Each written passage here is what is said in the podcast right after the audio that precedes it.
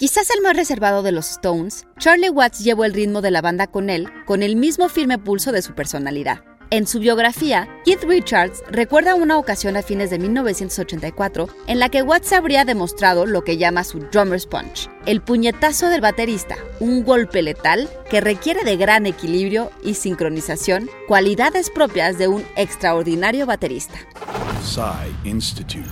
Masterpiece Your Life. Richard recuerda que la banda estaba en Ámsterdam para una reunión. Decidieron salir a dar una vuelta, aunque él y Jagger no se encontraban en buenos términos, y el guitarrista incluso le prestó la chaqueta con la que se había casado. Cuando regresaron al hotel, Mick llamó a Watts, aunque Richard le dijo que no lo hiciera, y dijo, ¿Dónde está mi baterista? Unos 20 minutos después, llamaron a la puerta. Ahí estaba Charlie Watts, recuerda, impecablemente vestido con su traje de Savile Row, hasta podía oler su colonia. Richards abrió la puerta, pero Watts ni siquiera lo miró. Pasó justo a mi lado, agarró a Mick y dijo, nunca vuelvas a llamarme tu baterista.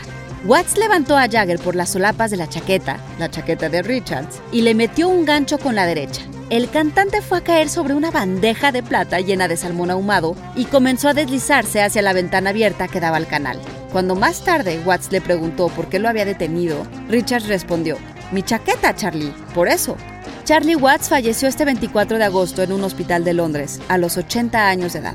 Pero esos puños, ese golpe del baterista, quedará para la posteridad.